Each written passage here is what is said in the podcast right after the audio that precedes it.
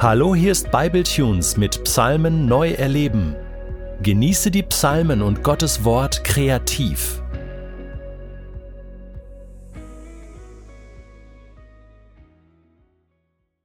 Ich muss etwa zwölf Jahre alt gewesen sein, als ich zum ersten und einzigen Mal auf einer Gemeindefreizeit mit dabei war. Ich weiß noch ganz genau, dass ich damals alleine mitgefahren bin. Und obwohl ich ohnehin ein sehr gutes bildliches Erinnerungsvermögen habe, kann ich mich irgendwie noch besonders gut an diese Jugendherberge dort erinnern. Ich weiß noch, wie man durch so ein Waldstück zum Parkplatz fahren und von dort aus noch einige Schritte weiterlaufen musste.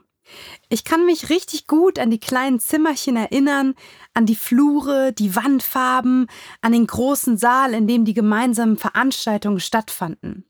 Ich sehe das alles noch so vor meinem inneren Auge. Was genau wir dort gemacht haben, worum es inhaltlich ging, wer referiert hat, Pff, ich habe keine Ahnung mehr.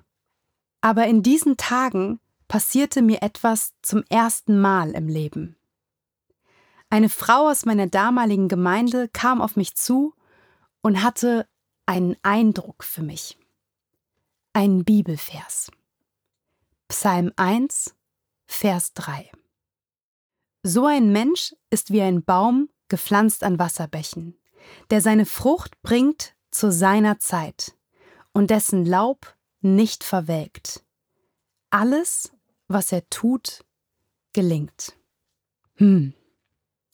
Ich muss ehrlich sagen, dass ich nicht besonders berührt oder beeindruckt gewesen bin.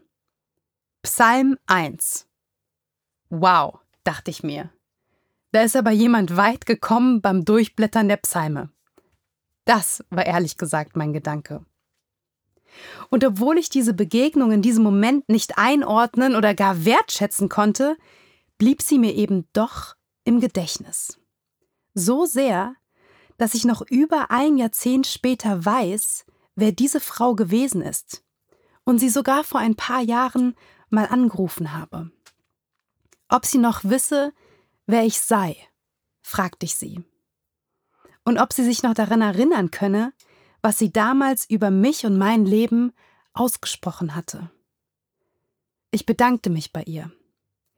Denn dieser Psalm, dieser Vers steht seit jeher wie ein Banner über meinem Leben. Es wäre falsch zu sagen, dass ich das jetzt rückblickend erkenne, denn das würde bedeuten, dass ich schon angekommen sei. Stattdessen würde ich sagen, wenn ich auf meinem Weg weiterlaufend einen Blick zurückwerfe, dann kann ich erkennen, wie sich diese Wahrheit bis hierher bewährt hat. Meine Grundschullehrerin, mit der ich noch heute selten, aber regelmäßig Kontakt habe, die hat mir mal gesagt, Jana, alles, was du anfasst, wird zu Gold. Mit anderen Worten, es gelingt dir. Ich würde sagen, tatsächlich. Gottes Gunst liegt auf meinem Leben, auf meinem Wirken und auf den Aufgaben, die er mir aufträgt, zu denen er mich einlädt und die ich annehme. Das ist mir ein wichtiger Punkt. Ich denke nicht, dass mir einfach so immer und alles gut gelingt. Absolut nicht. Und auch dafür gibt es genügend Beispiele in meinem Leben. Aber in den Bereichen, in denen ich in Treue und Gehorsam, in dem Gottes Auftrag hören und danach handeln gelebt habe, sehe ich ganz klar, wie Gott sich in besonderer Art und Weise dazugestellt und sein Wort gehalten hat. Gott segnet, so denke ich, nicht einfach so unsere Wege, wie wir das gerne hätten, sondern auf seinen Wegen liegt Segen für uns. Das sagen uns auch die beiden Verse, die dem dritten Vers des ersten Psalms vorangestellt sind. Glücklich der Mensch, der nicht folgt dem Rat der Gottlosen, den Weg der Sünder nicht betritt und nicht im Kreis der Spötter sitzt, sondern seine Lust hat am Gesetz des Herrn und über sein Gesetz nachsinnt Tag und Nacht. Aha. Scheinbar geht dem fruchtbaren und gesegneten Leben, von dem Vers 3 spricht, eine Bedingung voraus. Oder besser gesagt, ein fruchtbares und gesegnetes Leben ist die Konsequenz, die natürliche Folge eines Lebens nah am Herz des Herrn. Man kann mein Leben anschauen und nur die Erfolge, den Glanz, das Gelingen sehen und sich dann seinen Teil denken, Gutes wie Schlechtes.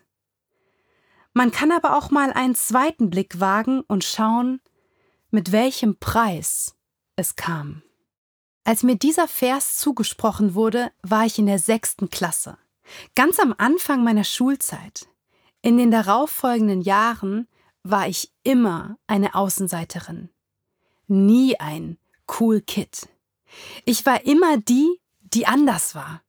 Komisch. Immer jünger als die anderen, eine Streberin, die dazu auch noch Jesus liebt und die Bibel gelesen hat, völlig seltsam. Ich habe nie dazugehört, wurde ausgelacht und ausgeschlossen. Ich habe viele Dinge nicht getan. Auf Partys immer davon erzählt, dass ich heiraten werde und nur mit einem Mann schlafen möchte. Ich kannte Bibelverse noch und nöcher auswendig und habe tatsächlich immer dann, wenn mir die Tränen kamen vor lauter Ablehnung und vor lauter sich so fremd fühlen, über sein Wort und seine Verheißungen nachgesinnt, mich daran festgehalten, ihn nicht losgelassen, meinen Glauben nicht aufgegeben. Ich wusste, wenn ich wirklich glaube, und das tat und das tue ich, dass er und sein Plan für mein Leben das Beste ist, dann ist alles, was ich verpasse, nur maximal gut.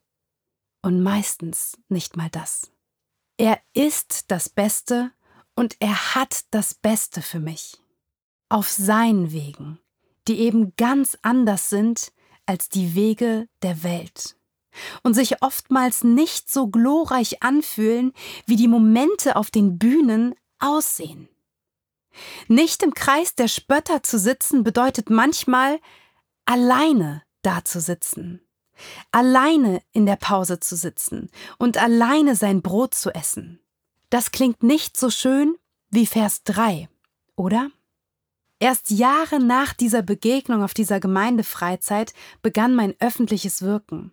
Erst viel später erlebte ich die ersten sichtbaren Zeichen von Gottes Wirken in meinem und durch mein Leben. Mittlerweile war ich schon aus meiner Heimat weggezogen, habe studiert, mit Social Media angefangen, bald mein erstes Buch veröffentlicht und irgendwann einmal kam ich zurück in meine Heimatstadt und war abends unterwegs. Ich wurde angesprochen von jemandem, mit dem ich damals in die Schule ging. Er sprach mir seinen Respekt aus für das, was ich tue, und entschuldigte sich für das, was er und andere über mich gesagt haben, auch wenn er noch immer nicht meiner Meinung war. Ehrlich gesagt habe ich diese Begegnung nicht gebraucht. Gott ist mir alles wert, auch wenn ich immer eine Außenseiterin bleiben würde und dennoch nahm ich sie dankbar an. Wenn ich so auf meinem Weg weiterlaufend einen Blick zurückwerfe, dann sehe ich ganz klar, dass sich Treue immer auszahlt, dass sich unsere Treue ihm gegenüber immer lohnt und dass Gott treu ist und bleibt, treu zu seinem Wort, treu zu seinen Verheißungen und treu zu meinem und deinem Leben.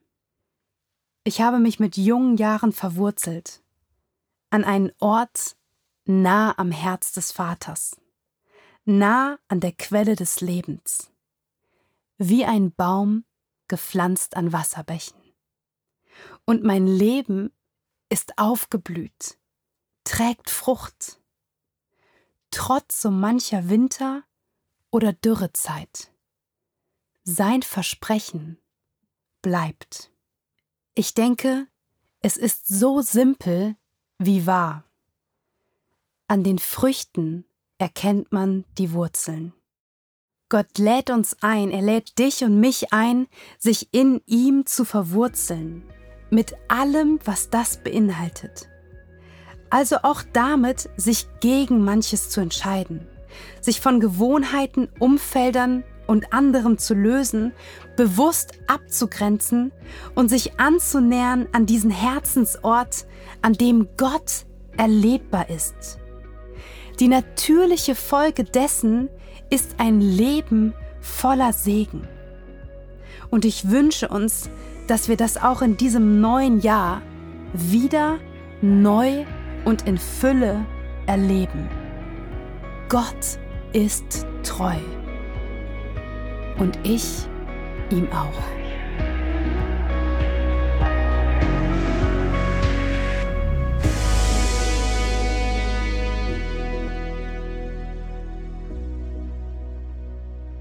Du möchtest diesen Psalm noch für dich persönlich vertiefen?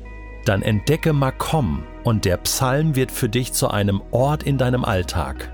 Makom ist als PDF downloadbar auf bibletunes.de Psalmen neu erleben.